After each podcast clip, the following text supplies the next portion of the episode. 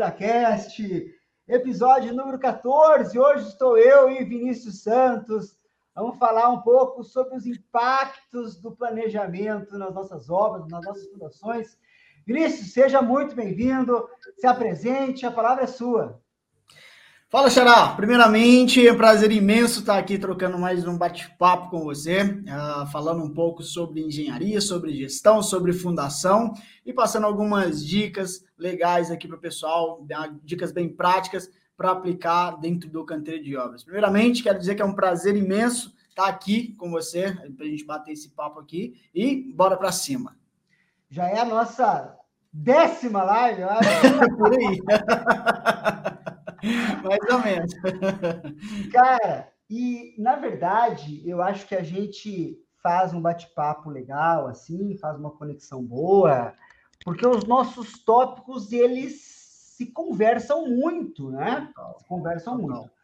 Porque o Vinícius, ele fala do planejamento, da gestão da obra, do gerenciamento de obra, e a etapa de fundações, ela ela é gargalo em todas as obras, 100% das obras. mais cruciais, né? Podemos dizer assim, que é a, a única frente de serviço que você tem para começar uma obra. Então, assim, se você atrasa ela ou sai do, daquilo que foi previsto inicialmente, acaba sendo um gargalo para o prazo de toda a obra. Então, só que tem muita gente que diz assim: ah, mas fundação, quando a gente começa a escavar, debaixo da terra ali é uma caixinha de surpresa, a gente não sabe o que, que tem, como que vai ser a escavação. Mas o planejamento ele não é para você seguir um passo a passo à risca, é para você balizar dentro do prazo que você tem, se você vai conseguir entregar a obra dentro do prazo ou não. E você já tem que começar medindo desde o início, porque se algo sair desde a fundação, você já consegue prever o que que isso vai impactar lá no final da sua obra. Essa, essa tua afirmação é bem interessante, que eu fiquei pensando, né? A, a pessoa que fala que a obra é uma caixinha de surpresa, na realidade, Vinícius, o, ela, ela pode se tornar uma caixinha de surpresa, dado a falta de informação. Exato, exato. Porque exato. existe uma diferença muito grande, muito grande, tá? Entre um solo com uma característica simples, tá? Que eu é, obtenho obtenho um número máximo de dados, faço sondagens, faço planejamento, e um solo complexo. Num solo complexo, eu até concordaria com essa afirmação. Uhum, né? Exato. Num solo complexo, onde eu tenho uma variação geológica, pedra-bola, matacões, onde eu tenho material orgânico, onde eu tenho é, horizontes, onde eu tenho vazios, onde eu tenho. Aí eu até concordo que o solo pode ser uma caixinha de surpresas. Mas a realidade dos nossos solos não é essa. A gente não tem. É, vamos pegar a cada 10 obras, vamos pegar aqui duas, três. Ah, não, Vinícius, na minha região é um pouco mais, é cinco. Tudo bem. Mas, mas ela não é uma caixinha, ela é totalmente uma caixinha de surpresas.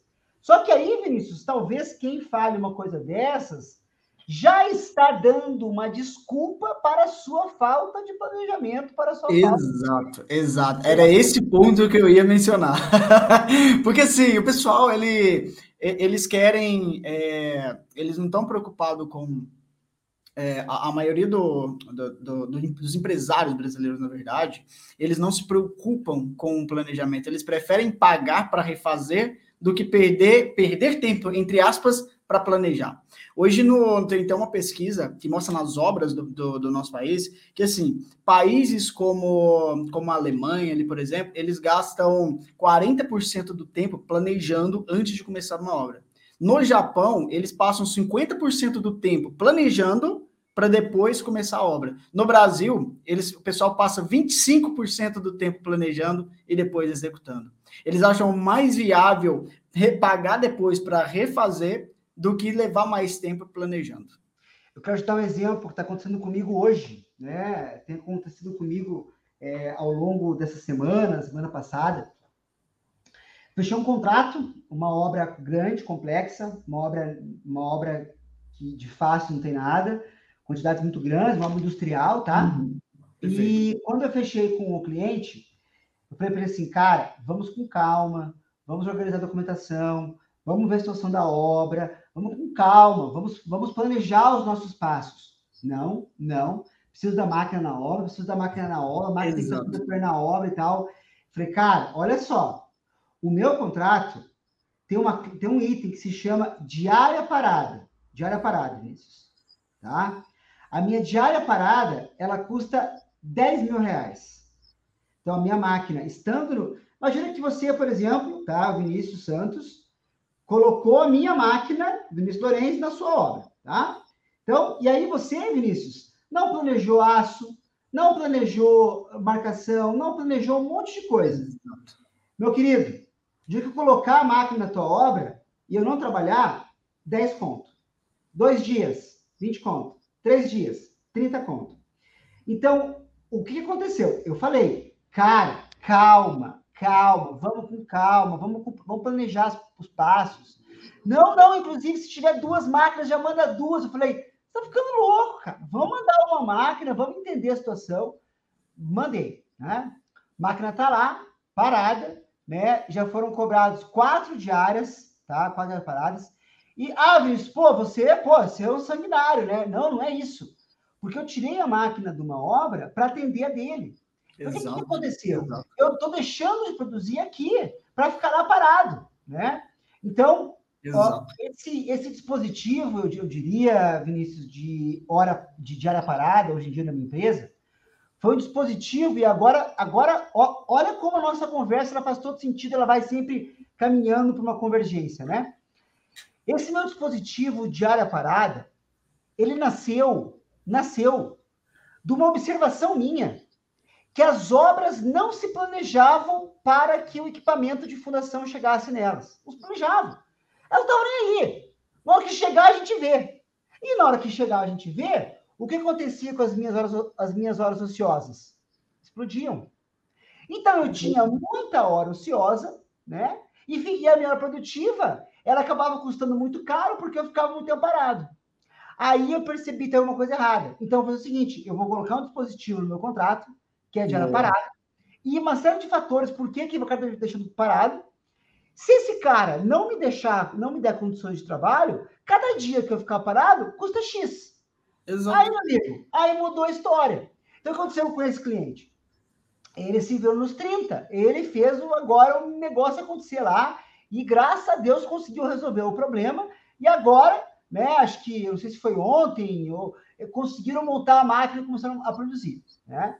Ou seja, eu, com esse dispositivo, eu forço o cara a planejar. Eu forço exato, o cara. Exato, exato. Porque a gente e... sabe que muitas vezes o cara acaba só sentindo, realmente, só atuando quando dói no bolso.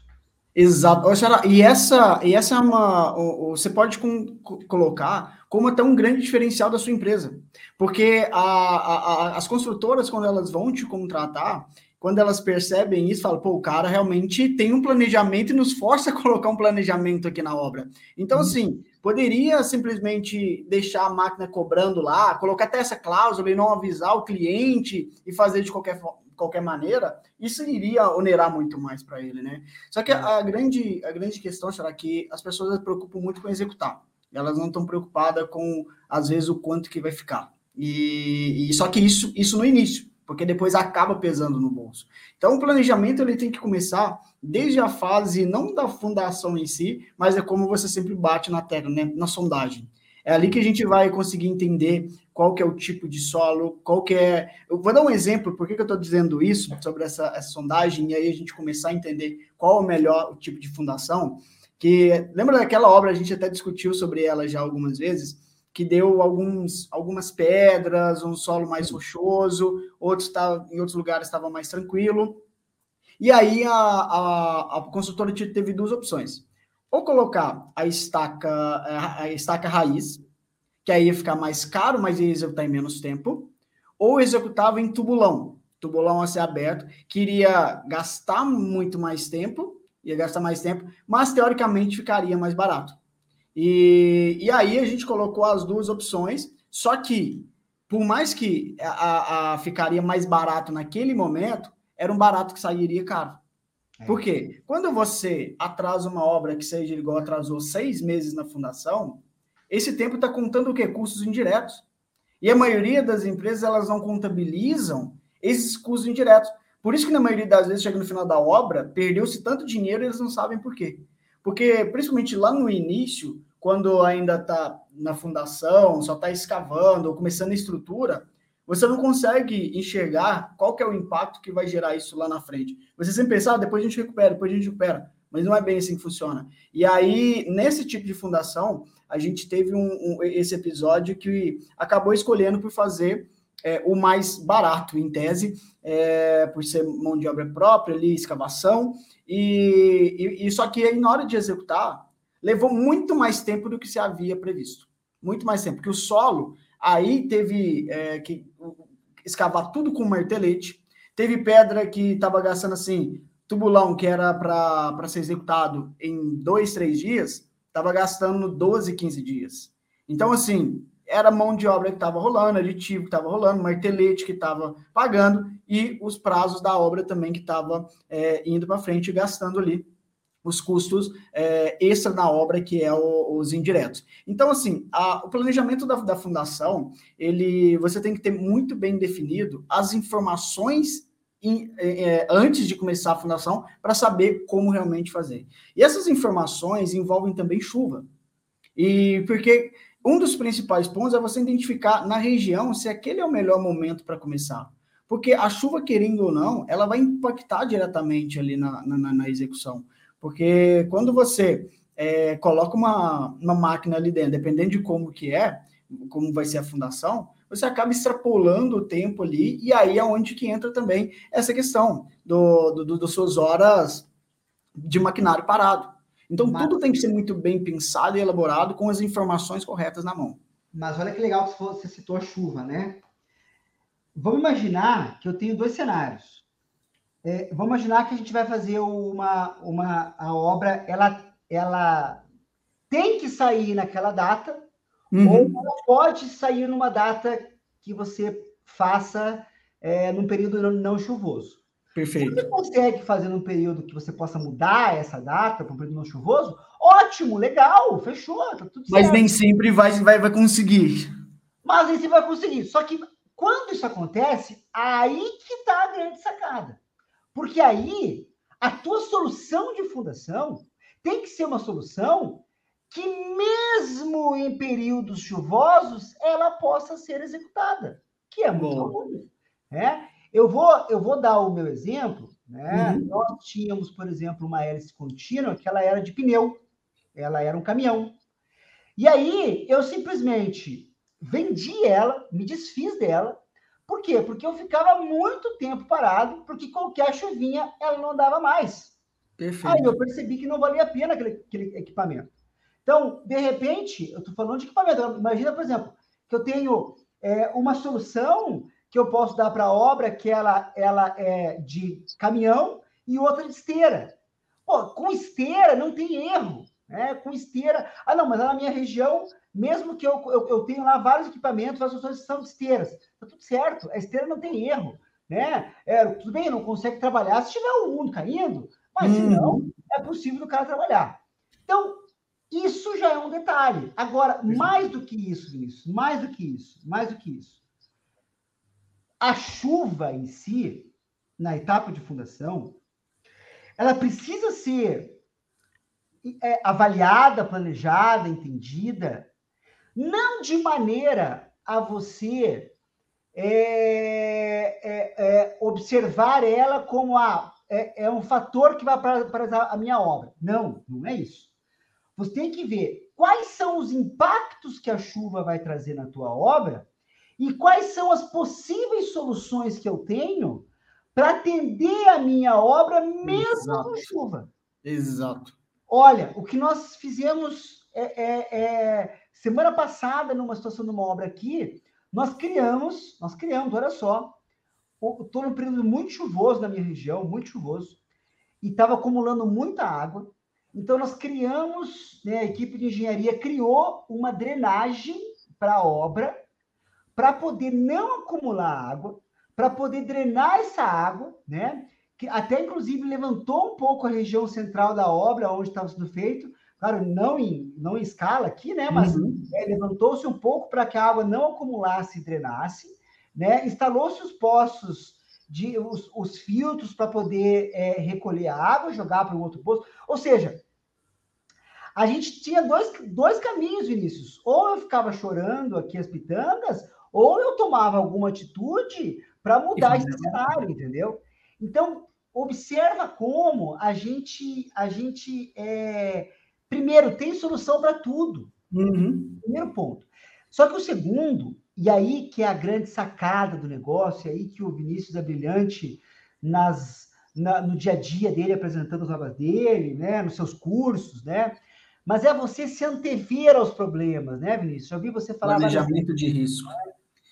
Planejamento de risco. É você é estar à frente dos problemas, é você já ter os planos de contingenciamento. Exato, né? exato. Esse é o grande, esse é o grande diferencial do engenheiro hoje, né, o, Xará? Porque a, a, maioria das empresas buscam profissionais que não estão ali simplesmente para fazer, só para executar aquilo que já está previsto em projeto, mas é, é para o cara que consegue pensar além do que todo mundo está pensando, que já consegue, além de resolver problema, que o cara consegue antecipar os problemas. E aí, onde na, na parte da gestão, planejamento de obras, onde a gente entra com análise de risco que é exatamente isso que você mencionou. Tá, vou começar a fundação. E se chover? Tá, se chover, a gente vai ficar parado ou a gente vai ter algum plano para atacar durante esse período chuvoso? E é onde você foi muito, muito feliz em mencionar. Ah, fizemos aqui umas drenagens, ah, levamos um pouco o platô da onde está sendo executada a obra, e isso nos é, possibilitou estar tá executando. E aí, um outro ponto já de contingência que você colocou, né? Analisando já a empresa e, a, e os maquinários. Opa, se eu, se eu comprar uma, uma máquina com esteira, eu já consigo atuar em tempos chuvosos e não travo. Então, isso faz com que é exatamente esse tipo de, de, de, profissional né, que as empresas querem dentro da empresa, que pensem não só num problema para resolver ele imediato, mas pense no problema, traga solução e já com antecipação. Isso é o que nós chamamos aí de plano de contingência e análise de risco antes de, de iniciar a obra. Isso a gente tem que fazer também para todas as etapas da, da, da obra, né? É, porque quando você sai da, da, da, fundação, você tem estrutura. A estrutura também, é, até um certo período inicial dela, você está fazendo ali o quê? Somente uma frente de serviço. Então tem que ser muito bem analisado também que, ah, cara, se começar a chover, se continuar a chuva, tem alguma outra frente de serviço para me alocar os profissionais ou não? O que, que eu tenho que fazer? Como que eu posso fazer para estar tá melhorando? Aí cada caso é um caso, é analisar ali a, a, a sua obra e principalmente um ponto também, o, o, já vindo nessa questão do, do planejamento de fundação, um ponto que eu gosto muito de falar e que eu é, já mostrei várias vezes aqui no, no, mostrei no meu Instagram já também, é o plano de execução de fundação. Muitas vezes as pessoas entram dentro do canteiro, principalmente quando se trata de um canteiro restrito, e saem executando a fundação de qualquer jeito. Aí depois, quando, quando é, vê no meio da fundação, tipo, executou uma parte ali que você trava o acesso de caminhão, você trava o acesso de entrada de pessoas, aí você já tem que começar, às vezes, uma fundação que não precisava de, de caminhão-bomba para fazer o bombeamento lá dentro da obra. Você já vai ter que contratar porque você travou a entrada da obra. Ou seja, a gente já fez uh, fundações aqui que a gente executou ela em quatro etapas. Enquanto a gente estava executando fundação, a estrutura também estava executando em paralelo. E aí ficou uma parte só depois para o final para ser executada. Isso tudo porque, já visando a gente ter mais de uma frente de serviço que não atrapalhasse, é, de forma que eu precisasse esperar a fundação inteira ficar pronta para que aí eu conseguisse é, executar o restante depois da, da estrutura. Então a gente foi fazendo por partes, fomos levantando a estrutura. Primeira, na primeira laje, para ter ideia, a gente bateu ela em quatro etapas. Mas isso nos possibilitou já ir antecipando várias outras frentes. Um exemplo, a gente bateu ela em quatro etapas, mas aquela que a gente bateu primeiro já vinha levantando o pilar da, da, da segunda laje. E aí depois a gente já ia levantando, a hora que regularizou, aí depois a gente saiu uma laje, é, a laje é, inteira. Mas o que, eu quero dizer com isso? Se a gente fosse esperar a fundação inteira ficar pronta para a gente fazer a laje, a gente iria demorar ali cerca de uns dois meses a mais para fazer, para fazer a, começar a estrutura da obra. Eu fico pensando que isso que você está falando é, é, envolve ou exige uma proatividade do profissional, né? Muito, muito, muito. O, o profissional ele não pode ser passivo Exato. Ele tem, que, ele tem que estar um passo à frente. Você falou, o, o, o, o mercado busca esse tipo de profissional que é proativo, que, que, né, que, que age Só que, Vinícius, só dá para o cara ser proativo com conhecimento. Exato, exato. Tem Ó, eu, vou, eu, eu só, só, trazendo uma, uma ressalva junto, um complemento né, junto a isso aí, sei lá. A maioria das pessoas acham que eles, que eles precisam de ter experiência. A experiência ajuda? Claro que ajuda. A experiência, só que é, a maioria das pessoas acham que elas só conseguem ter essa visão se tiverem experiência. E não. Elas precisam de conhecimento. O que, que é a experiência? É o conhecimento aplicado ao longo do tempo. A experiência você adquire assim. Não, não tem como você comprar experiência. Experiência é vivência de obra, é você aprender com os erros. Agora, mais inteligente é aquele que aprende com o erro dos outros. Aquele que consegue, de fato, adquirir uma certa experiência simplesmente vendo o que o outro já fez. E aí eu vou pegar minha, o meu exemplo e o seu exemplo, nós que estamos aqui sempre também ajudando outros profissionais através de cursos, treinamentos, o que, que a gente passa? A gente passa a nossa experiência e vivência de obra, do que, que nós já fizemos e alertando do que também não fazer e como ele pode encurtar os caminhos, em vez de ter que aprender errando na prática, ele aprende com os nossos erros, quando chegar no canteiro de obras, já sabe exatamente o que e não fazer. Então, o conhecimento, ele te abre as portas para você realmente começar a enxergar aquilo que às vezes você não estaria enxergando se você entrasse sozinho dentro do canteiro. Legal, cara, legal. Muito bom esse começo aí. Acho que a gente já consegue alinhar um pouco aí, às vezes, alguém que está perdido, né? Perfeito. E vamos fazer o seguinte, vamos, vamos, vamos fazer uma. Vamos, vamos pensar numa obra do início ao fim, vamos, vamos fazer um, um case assim, para que as pessoas possam uh, ir para a prática, eu diria, né? entendendo como é que é o planejamento. Então, vamos imaginar... Quem sabe faz ao vivo, vamos lá. Mas como é que é, pelo amor de Deus? Então... Bom, vamos imaginar, então, é, o seguinte cenário, tá? É, uma obra, uma edificação, vamos pensar em 20 pavimentos, não tão difícil, né?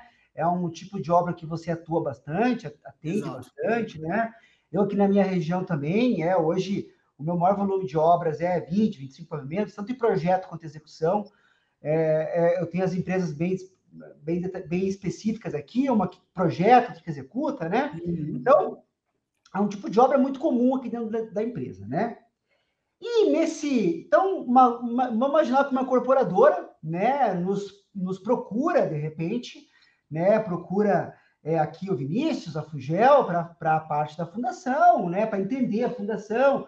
Às vezes o cara, imagina alguém que não tenha nenhuma experiência com obra, que é muito comum, né? O cara que de repente tem a grana, né? Mas não sabe como fazer, né? Conhece alguns bons profissionais, tem a grana, tem uma arquitetura, né? Já conhecia o arquiteto, já queria fazer uhum. pavimentos, queria isso, queria aquilo. Beleza. E aí chega para nós, Vinícius, né, tanto para você quanto para mim, né, uma edificação nova para gente trabalhar. E aí o planejamento começa desde já, é ou não é? É é? O planejamento já Exato. Planejamento, é, é, inclusive tem que ter, tem que ter a, a, ideia de que o planejamento ele não começa simplesmente quando a obra começa. A gente faz também aqui planejamento de projetos, entregas de projetos, planejamento das entregas dos projetistas ali, porque isso tem que estar muito bem alinhado. Os projetistas vão depender um do outro ali para entregar isso, aquilo, e principalmente a fundação. Só que a fundação precisa de quem? Do estrutural porque através da estrutura você faz o cálculo de fundação, correto? e aí, lá mais claro, consegue fazer um pré-dimensionamento, e aí um outro ponto agora é essencial, antes de mais nada, sondagem do solo, né? Não tem como a gente fazer nenhuma previsão aí na sondagem. Mas vamos lá, continua aí que a gente vai, vai conversando. Mas eu, eu, eu, eu, eu, eu, eu, eu, eu só fazer um parênteses aqui com relação ao que você falou, uhum. da, da gestão dos projetistas, né? Talvez é, é, isso que você é a palavra que você usou, a palavra que você usou. É, fazer a, a, gerência das entregas dos projetos ali. Perfeito, perfeito. O que, que acontece muitas vezes é, acho, que, acho que eu já poderia começar por aí, assim. Eu poderia citar mil casos que existem quando ou que ou que acontece ou que existiram quando isso não ocorre. O que, o que acontece muitas vezes, né? Muitas vezes o, o, o, cliente, né, a incorporadora, por exemplo, contrata o projetista da arquitetura e da uhum. estrutura. Beleza, tudo certo. E aí, no meio do caminho, ele resolve ir atrás de alguém de, alguém de fundação. Não, beleza, vou lá, vou contar o Vinícius. Fechou. Então, o Vinícius vai falar o seguinte para esse, esse, esse incorporador. Bom, então, vamos fazer uma sondagem, vamos entender, vamos avaliar os projetos e vamos projetar. Beleza. O que, que o Vinícius falou? O Vinícius falou que a fundação ela é a última a ser elaborada. Por quê? Para eu começar a fundação, eu tenho que estar com a arquitetura pronta, com a estrutura pronta, para eu poder começar o meu projeto. Então, eu sou o último a projetar e o primeiro a iniciar. Né? Eu sou o primeiro a iniciar, eu já tenho que estar na largada lá. Já está no limite do limite em todo sentido. Não, não tem tempo. Aqui a pressão é o tempo todo, nunca tem tempo, é sempre para ontem. Mas tudo bem. Aí esse cara chega para mim e me contrata. Beleza, contratou a sondagem, fez a sondagem, chegou o resultado, você vai lá, propõe a solução de fundação, o cara acerta a solução de fundação, beleza, tudo certo.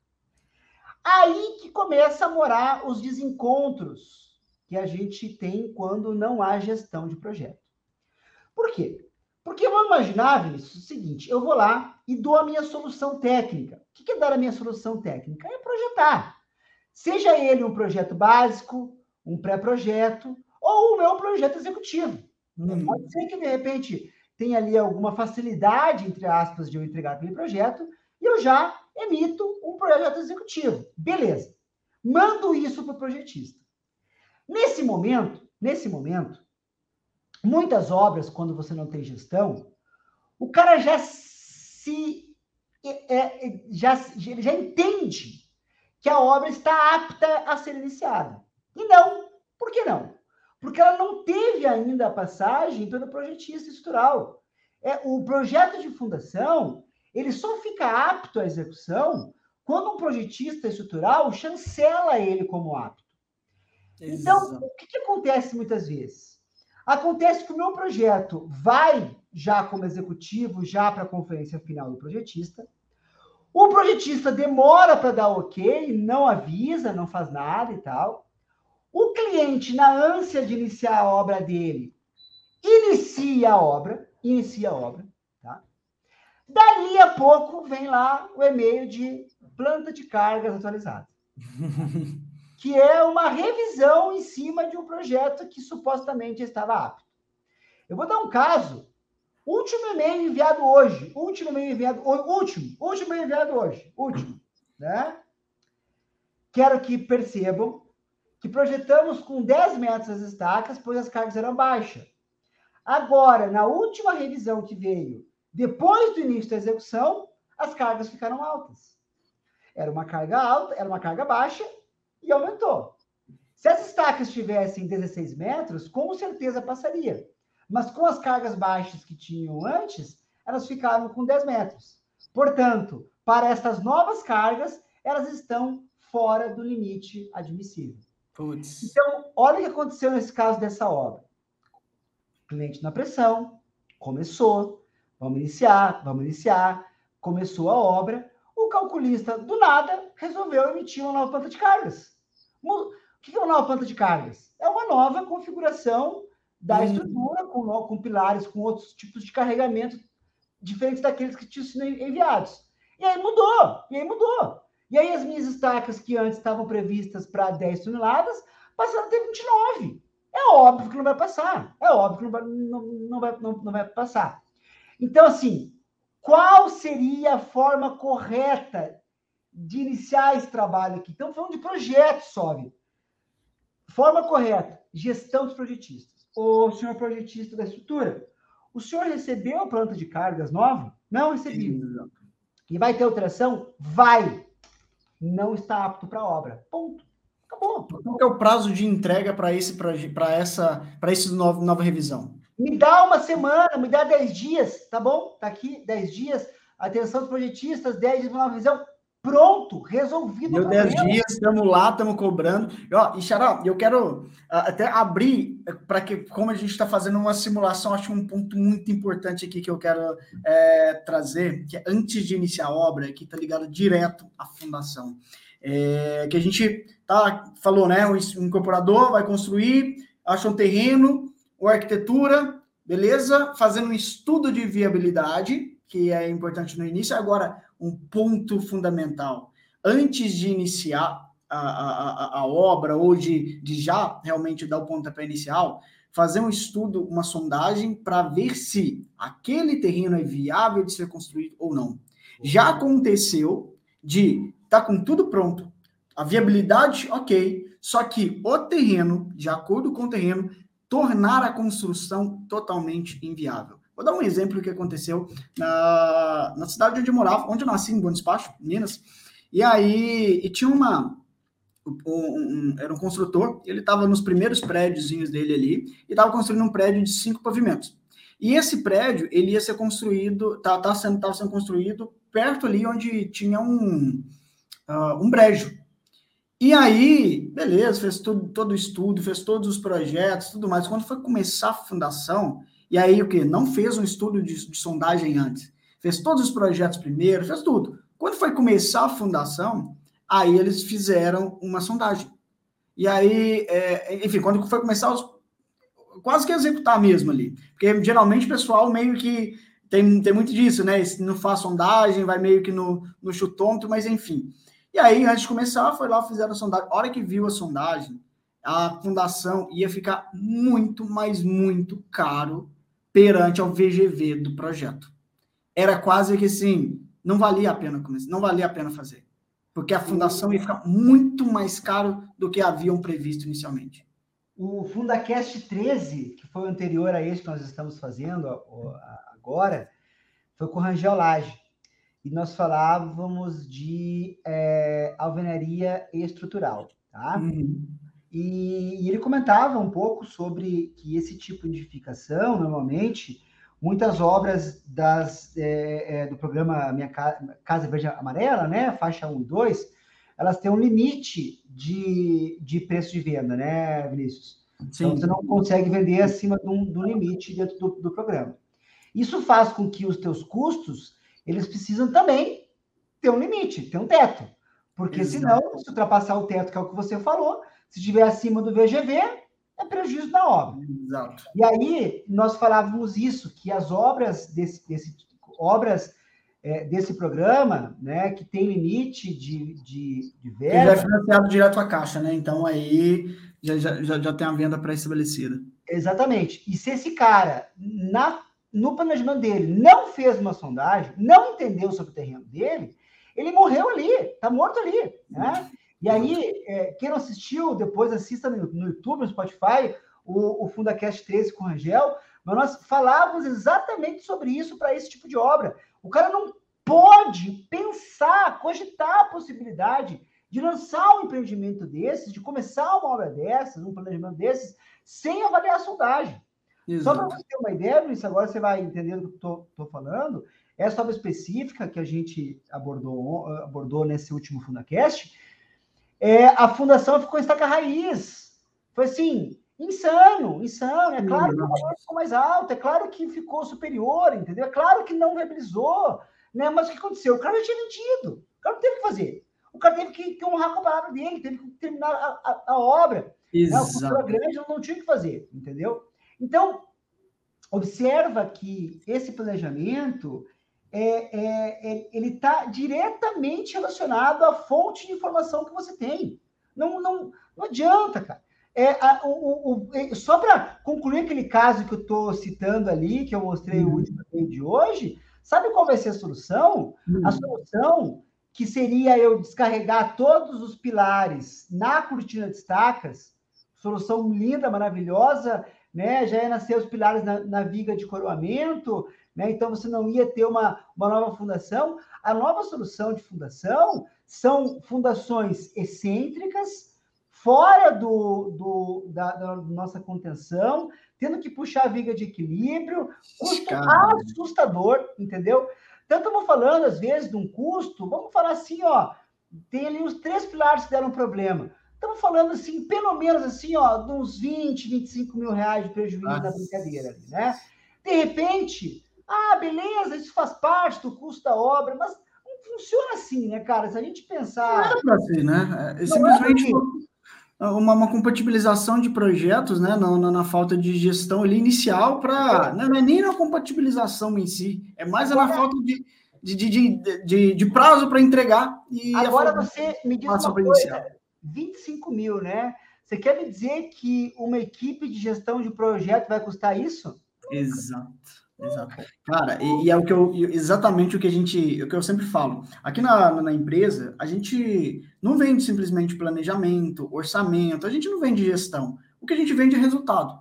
Boa. Se o que a gente está propondo fazer não vai gerar mais resultado para o cliente, não faz sentido por que ele, ele me contratar. O, o, o, a grande questão dele me contratar não é para deixar a obra dele mais bonitinha. Não é para pregar papel na parede. É simplesmente para mostrar que, olha, está previsto para gastar tanto, estava previsto para gastar tanto, você gastou tanto, a sua projeção está para tanto. O que a gente pode fazer para melhorar isso é, vamos tomar uma ação assim, sim, assado, que você, dessa forma você reduz o prazo, vai reduzir o custo, enfim, é entregar uma solução para o cliente, é entregar resultado. Por isso que eu sempre falo com, e, e mostro para os clientes, o que você está falando, né? Qual que é o valor? 25 mil? É, qual que é o valor disso perto de um planejamento, perto de uma, de uma obra? O que, que acontece? Uh, o investimento na parte de gestão de planejamento de uma obra equivale a cerca de 0,1 a 0,3% do custo da obra. Ah. E a sua implantação, a sua contratação pode gerar, pode, claro que vai depender de N fatores, mas a gente já conseguiu 16% de, de redução de custo numa obra que foi cerca de um milhão, foi, foi um pouco mais de um milhão em redução de custo. E simplesmente porque implantando melhores práticas. Já, e, e nem. Já lá, você não precisa de muita coisa para conseguir é, ter uma, um, um, bom resultado. Primeiro ponto para mim que eu acho que é fundamental: uma compatibilização de projetos. Para mim, a compatibilização de projetos. É o início, é o início de tudo. De tudo, de tudo. Se tratando, como a gente está falando mais voltado à fundação, primeiro ponto, sondagem, nem se discute. E aí a viabilidade de um melhor ponto de melhor fundação a ser utilizado. E aí que entra, qual que é, é melhor? É executar uma mais cara e mais rápido, igual nesse exemplo que eu citei lá no início, uma, uma raiz que é mais cara, mas ela é mais rápida, ou uma que ela é mais demorada, mas ela não tem uma previsibilidade certa. Mas só que ela é mais barata em si, mas ela tem uma, não tem uma previsibilidade certa de, de ser entregue. E aí acabou que estava previsto ali uns três meses para a fundação, acabou levando seis meses. Ou seja, esse custo estava computado, ou não estava, e gastou mais martelete, estragou um monte de martelete, teve adicionais, e fora o perigo também de estar tá fazendo tubulão, né? Que com período de chuva ainda, é, enfim. É, é, é, então aí você tem que colocar tudo na balança. Então aí você coloca tudo isso, faz essa, fazendo essas compatibilizações, e aí você, quando você enxerga, tudo que você faz numa gestão é você antecipar erros. Ao invés de você esperar que o erro aconteça, você já vai antecipar que aquilo vai acontecer. Você consegue fazer isso para tudo? Claro que não. Mas se você faz, vamos supor, em 50% do que poderia, que já iria acontecer, você já fez uma economia de 50% dos custos extras que você iria gastar. Eu acho que o que acontece muito assim, ó, olhando uma visão bem é, específica a partir do que você falou agora, é, eu diria que quando você está focado em reduzir a, o preço do seu fornecedor, por exemplo, essa caneta, essa lapiseira custa 50 reais. Mas eu tenho essa outra aqui que custa 5 reais. Então você está buscando reduzir o preço do seu fornecedor. Então, ou do material, ou do seu serviço. Está tentando reduzir preço. Só que é o seguinte, cara, com essa lapiseira aqui, cara, eu economizo e eu tô dando, veja que é um exemplo hipotético, né? E, e perfeito, porque é, é. quando, quando eu falo em reduzir custo, talvez as pessoas acham que é o quê? Contratar mão de obra barata, contratar, comprar material barato, e não é isso. E não é isso. É, então, só que com essa lapiseira aqui, eu vou usar um décimo de grafite que essa lapiseira tem. Então, em, em, é um exemplo hipotético, pelo amor de Deus. Mas em, em, dois meses, essa lapiseira aqui se pagou. Então, só que muita gente vai aonde, Vinícius? Vai aqui na lapiseira barata. Esse Exato. é o grande detalhe. Por, grande justamente detalhe. porque eles só olham o custo unitário. Eles não olham os benefícios que poderão gerar para tudo. Eu, só para te corrigir, eles olham o preço unitário. Porque o custo é exato. a somatória de tudo isso. Exato. É, é, por exemplo, quando você falou do tubulão e tal, você, o preço do serviço era bom, mas o custo da solução foi muito exato. alto. É? Então, aqui você começa a entender. Eu, eu, eu, eu, quero te trazer um exemplo sensacional, sensacional que aconteceu conosco. Nós apresentamos uma vez uma proposta para um atacadista de uma gestão de projeto. Foi até, não sei se você conseguiu conhecer ele, hum. o Vitor, ele tinha um canal no Instagram chamado Bina Real. Sei, é, sei, sei, sei. Eu, eu e o Vitor apresentamos uma proposta para o nosso cliente que nós entraríamos com uma compatibilização de projetos, né, via BIM, é, e a nossa, a nossa previsão de redução de custos da obra dele era em torno de 500 mil. Absurdo, assim. Era absurdo. Era muita coisa. Muita coisa. Só que é o seguinte: tinha o preço que ele tinha que pagar para, que a gente fizesse isso. Claro. Uhum. E esse preço era estimado, nós tínhamos colocado em 10% da redução dele. Então, eu ia cobrar 50 mil, mas eu ia trazer 500 mil. 450 mil, que seria. E ficaria 450 mil livre para ele, vamos, vamos colocar assim. Obviamente que ele contratou, né, Vinícius? Não é possível. Claro que não. É, claro que não. é o que mais acontece. É o que mais não, acontece. É óbvio que não. É óbvio que não contratou. É óbvio que não contratou. Por que, que ele não contratou? Porque ele só viu o quê? O preço da exato. contratação, da gestão da comunicação. Ele viu o preço de 50 mil. Ele não viu o custo que estava que tava embutido. E assim, esse cara se lascou, ele se lascou, porque a obra dele atrasou pra caramba, né? A obra dele deu, deu, deu zica, deu, deu retrabalho, deu de tudo você imaginar. E um atacadista, Vinícius, qual é o problema do, do atacadista? Quanto que fatura por dia um grande atacadista, né? Um supermercado, assim? Fatura pouco ou fatura muito? Ah, no mínimo aí um e meio, vamos lá, vamos dentro de uma proporção. É uma loucura o cara ficar de portas fechadas, entendeu? Então, assim, Exato. Esse, esse é o verdadeiro custo. Esse é o custo das coisas que a gente tem que colocar. Só que é o seguinte, aí que está o grande detalhe. Nós, nós, a gente tem que escancarar na cara do cliente. Exato, exato. A gente não, a gente, porque eu e você aqui, quem está nos assistindo, entende isso. Já percebe que isso é, é fundamental. Já, já entende. Só que você tem que, tem que, cara, você tem que escancarar, você tem que trazer assim, ó, tem que. A, o olha, Xará, olha só, em alguns casos eu costumo dizer que não é nem culpa do empresário. É às vezes culpa do, do, do, do de quem está vendendo o serviço não consegue não. mostrar para ele não. que aquilo de fato vai trazer resultado.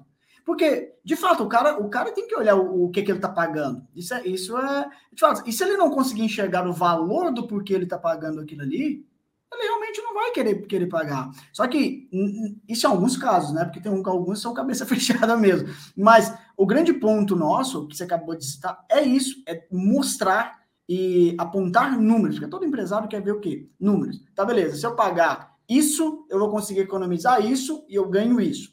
Ok, não, então vamos. Agora, se você simplesmente mostra hipoteticamente ou não consegue é, é, demonstrar de fato o ganho, qual que é o custo total ali que ele vai é, economizar em si por pagar aquele preço naquele momento, se você não conseguir demonstrar isso, ele não vai querer pagar. Só que você concorda comigo que há uma resistência Muito. em não acreditar que esse custo vai, vai ocorrer. Muito, muito. Por isso que é, existem casos e casos, né? E porque a, é, é igual Tomé, tem muitos empresários que é igual Tomé, né? Só, acredita, você tem que ver para crer, tem que ver para quê. É exatamente. É, o, o, o, que, por um lado, eu digo que tem, uma, tem sempre uma, uma, uma, uma vantagem quando você deixa de atender esse serviço, é que no, na próxima vez esse cara, no mínimo, vai pensar duas vezes. Exato, exato. No mínimo ele vai perceber e falar assim, cara, de fato vale a pena. De fato dá para a gente fazer uma gestão, de fato o negócio pode ser interessante, né? Porque essa pessoa só acredita depois que dói no bolso, né? A maioria das pessoas. É, só na hora é. que dói no bolso que aí é. consegue, consegue, consegue enxergar. Então tá. Então a gente falou, né, dessa gestão inicial, né, dessa gestão do projeto, das informações e tal. E vamos imaginar então que a obra está apta a iniciar isso, né? Fez lá a compatibilização ou não, mas isso nesse caso agora já, uhum. já, já ultrapassamos essa parte. Vamos ajudar na obra, tá? Perfeito. Isso. Semana que vem, minha máquina chega na tua obra aí, tá? Beleza? Bora? Bora, tá pronto. Tá, tá, tá, tudo pronto. Não tem nada organizado ainda, não, mas pode vir. Aqui... começamos bem, começamos bem. É. O que, que, você tem que fazer para essa, essa, essa, essa fundação começar? Perfeito, cara. Aqui, como que a gente trabalha, o que, que, o que, que a gente sempre faz? Primeiro ponto que eu vejo aqui é a, a elaboração do layout, um plano de layout para um plano de fundação porque é, tem até, depois eu, eu, eu devia ter separado aqui um, um, um, mapinha, onde a gente faz o quê? Setoriza onde a gente vai atacar a primeira fundação. Justamente para o quê? Otimizar o tempo do maquinário ali dentro. Não ter, óbvio, não ter máquinas paradas, é, e a gente já fazer a fundação de forma eficiente e que o quê? A gente faz uma etapa, já vai liberando para fazer vigas, fazendo para fazer a. Os blocos de coroamento, e aí a gente vai estar subindo também a estrutura. E tudo isso tem que ser muito bem pensado e já pré-dimensionado. Essa é a primeira, a primeira parte, a primeira etapa, desde que quando que a gente já planeja para já começar a, a, fundação. E aí, agora eu vou passar para você aí, como que você costuma a trabalhar? Cara, você sabe que por muito tempo eu, deixe, eu, eu fiz propositalmente isso, de jogar a bola para você, tá? É, agora a gente pode voltar a falar de futebol, né? Porque a gente. Ah, foi verdade. Você, você falou, você falou um ano sem dia falar de futebol. Né? Há três anos de futebol? É dois ou três? Tá bom, agora pode falar que é zoeira, já estamos na A de novo. cara tá até de azul aí já. Como, é, ah, hoje é entrega da taça, tá? Aqui. Oh, aí sim, hein? Campeão com seis rodadas de antecedência. Deixa, deixa, deixa eu te falar, então. Olha Vamos só. Lá. É, por muito tempo, então, eu passei deixando com a obra essa função. Estou indo para a obra. Se vira. Né? Falando isso. Falei, aí, Vinícius, uhum. tem que fazer, se vira. Então, e comecei a perceber que essa atividade era uma atividade que tinha que partir da minha empresa. Boa essa gestão do que fazer para iniciar a obra tem que partir de mim. Sabe por quê? Porque eu faço isso todo dia, todo tempo, o ano inteiro. Você não faz isso. Você faz fundação, você faz estrutura, você levanta isso, você está com elétrico, está com hidráulico, está com acabamento. Você, você às vezes passa por fundação muito rapidamente. Então você, de uma solução técnica para outra, você não domínio completo sobre aquela exato, solução. Exato. E é, então, sempre quando a gente, a gente vai fazer o planejamento, a gente faz com a equipe da obra. Mas esse, esse ponto que você citou é muito importante de estar tá alinhando também com a equipe que irá executar. Exatamente. Porque o know-how é, é, muito maior. Às é. vezes é. consegue enxergar coisas que, dentro do planejamento que eu, que eu vou montar, pode estar. Tá, é, é, ter uma melhor solução. Entendeu? Porque por muito tempo a gente pensava assim, não, o cara tem que se virar, tem que saber, mas ele não vai saber. Né? Nós chegamos para fazer o planejamento de uma obra né, um mês atrás, né? agora já começou a fundação dela, e aí o cliente estava com uma ideia, não, vamos fazer isso e tal. Eu falei assim, pessoal, vocês não estão entendendo. Vocês não estão entendendo. Eu vou fazer duas estacas por dia no máximo de fundação. Ele falou assim, como assim duas? Fazer duas. O limite é esse, o equipamento é esse, não tem o que fazer. Falei, por isso que a gente tem que rever esse processo. Vamos abrir as frentes diferentes, vamos atacar diferente, para que quando você terminar essa etapa aqui, eu já comecei lá na frente. Aí os caras. E aí o negócio funcionou. E aí, muitas vezes, o cara perde cliente, o cara deixa de atender, o cara não consegue atender cliente. Por quê? Ah, porque o Vinícius é um bosta, só construindo dois sacos por dia. Não, esse cliente não. Esse cliente já estava lá atrás ciente então a gente planejou a obra para atacar ela de uma maneira né, que atendesse, atendesse às necessidades dele. Então, hoje em dia, a gente mudou esse processo, né? Que antigamente ficava na mão do cliente, passou a ser realizado antecipadamente por nós. Boa. Lembra que nós começamos nosso papo falando de proatividade, que a proatividade ela vem com o conhecimento? É isso. É você ser proativo, mas você conhecendo, você sabendo, você observando as, as, os riscos que podem ocorrer, os planos de ataque e assim por diante.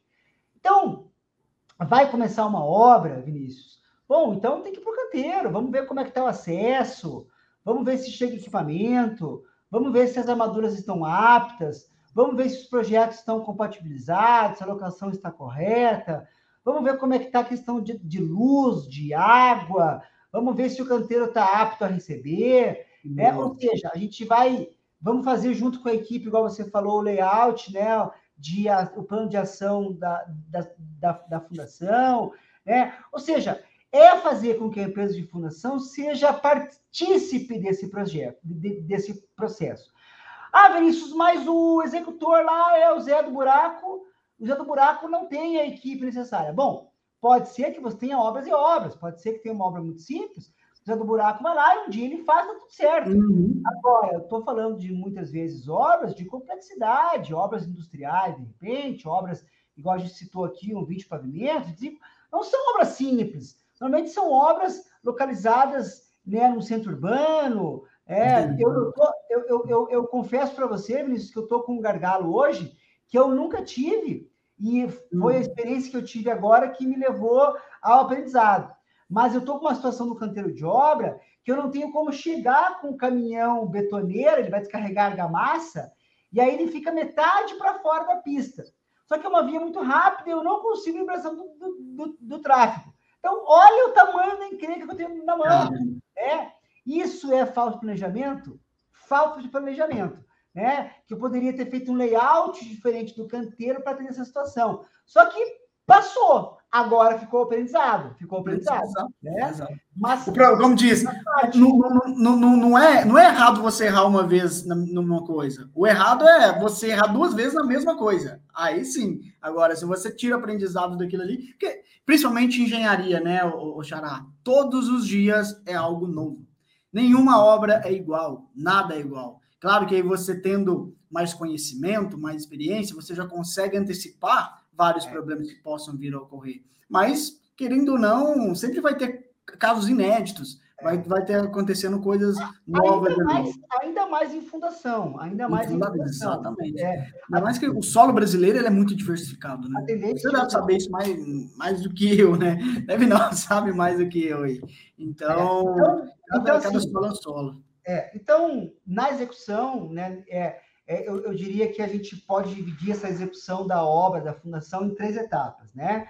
Na etapa preliminar ao início, eu já digo já com o projeto, com tudo certo, que essa etapa desse planejamento de canteiro, como é que nós vamos fazer, como é que nós vamos atuar. Perfeito. A segunda etapa, a etapa da execução em si, como é que está o andamento, será de caminhão betoneira chegando na tua obra, quais são os gargalos que existem hoje, né? Olha, está acontecendo isso, a minha produção hoje está de cinco sacos por dia, eu quero aumentar para sete, né? O meu planejamento a longo prazo está me indicando que eu vou chegar em dezembro, eu vou ter fundação ainda, temos que mudar isso, vamos produzir mais, o que eu posso fazer, né? Mas isso só vai acontecer quando estiver executando. Né? Então, estou lá, estou executando e estou me colocando, implementando medidas para que eu possa melhorar o meu processo ou a minha produtividade, né? E aí eu tenho várias situações que eu tenho que fazer, mas é entendendo a minha situação.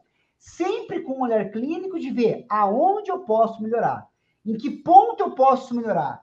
Porque tem coisas que eu não consigo melhorar. Tem coisas que, assim, ah, o tubulão é um cara só. Tem, tem que se adequar. É, ah, mas eu, se eu colocar um segundo, um segundo cara, opa, pera lá, mas de, de, de, de que maneira?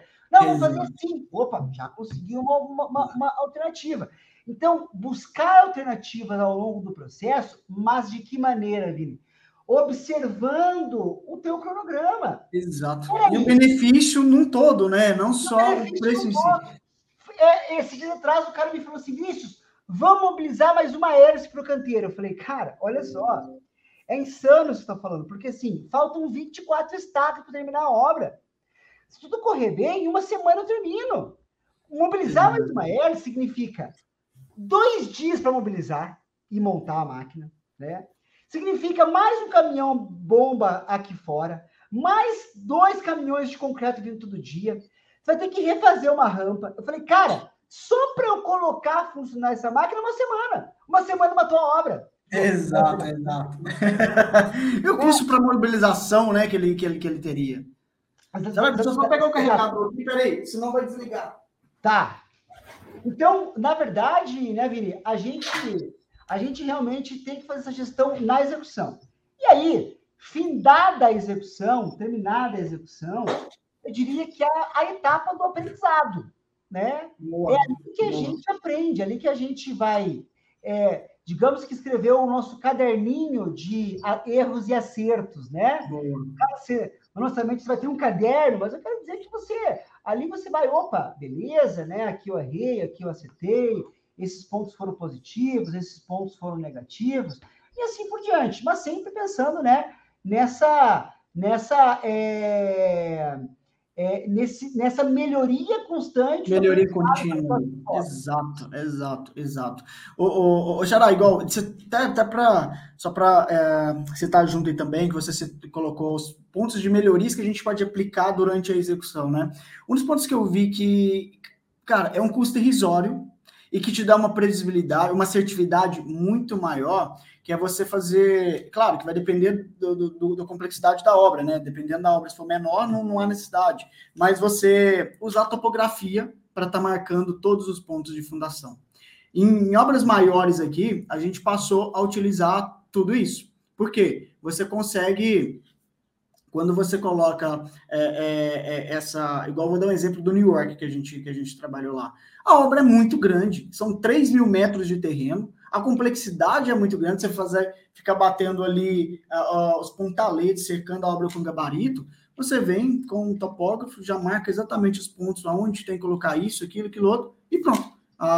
Sai muito mais assertivo. E aonde é aquele negócio, ah, você vai pagar um preço talvez um pouco mais caro aqui, mas e no final, o custo total? Qual que seria, às vezes, um erro que você errasse um, um, um, um tubulão ou uma estaca, enfim? Cara, muito legal. Acho que a gente a gente falaria horas aí sobre planejamento. Ah, com certeza. Né? A gente já fez casos aí juntos, né? Exato. É, e eu acho que isso é muito legal, né? Mas, mas é, o, o, mais importante de tudo, eu acho que é a gente estar falando sobre isso, sabe? Quando a gente fala sobre isso, Vini, sabe que todo FundaCast tem um aprendizado. Todo, todo, todo, todo. Toda, Toda live contigo eu aprendo, toda live com um parceiro eu aprendo. Por quê? Porque a gente está falando, a gente está expressando, a gente está comunicando. Né? E de repente quem está aqui ouvindo também está tendo esse aprendizado de graça. Né? Então, é muito importante a gente buscar informação, a gente estar tá por dentro, para que a gente sempre possa fazer obras né, que atendam às nossas necessidades e que tenham retorno e assim por diante, né? Com certeza, e com maior assertividade e tudo mais. E é isso, porque é, quando a gente. É, é a questão do network, né? De você estar tá conectado com as pessoas certas, pegando a experiência de, desses profissionais também, que são referência em cada um na sua área, mas todos os dias, a cada live, a cada bate-papo, estamos sempre aprendendo algo novo. Legal. Xará, quero que você é, deixa aí as suas palavras de fé e esperança para os nossos ouvintes. Boa, e, boa. Sobre o seu trabalho, sobre os seus cursos também. Fica à vontade para concluir aí este FundaCast. Perfeito, Xará. Primeiramente, quero, antes de mais nada, agradecer aí pelo, pelo convite. Sempre um prazer muito grande estar aqui trocando essa ideia com você. E para quem aí não me segue, é, no Instagram, viniciussantos.eng, Uh, diariamente posto lá dicas e informações de engenharia, gestão de obras, orçamento, enfim. E temos treinamentos também na parte de gestão, orçamento, Lean Construction também, que é um, um, uma filosofia de trabalho que visa melhorar os processos dentro do canteiro. Enfim, para quem realmente quer, quer aprender um pouco mais sobre gestão de obras, estamos à disposição. E para você que está aí no mercado, está realmente buscando se desenvolver profissionalmente, o conselho, um ponto que eu posso pa passar aqui para vocês é: jamais pare de aprender, jamais pare de se capacitar. Como batemos nessa tecla aqui muitas vezes ao longo do podcast, é tudo se torna muito mais fácil quando você já tem um pré-conhecimento, já tem aquele conhecimento, né? Então, não, não, não deixe para aprender com o erro. Sabe aquele que consegue aprender com o erro dos outros. É isso aí. Muito bom, muito bom, meu querido. Agradeço de coração, agradeço a todos que estiveram conosco aqui em mais um FudaCast. Muito obrigado. Sucesso aí nos seus negócios, nos seus projetos, nas suas obras. E tamo junto. Tamo junto, Xará. Valeu. Valeu. Deus. Obrigado. Abraço. Tchau. Tchau.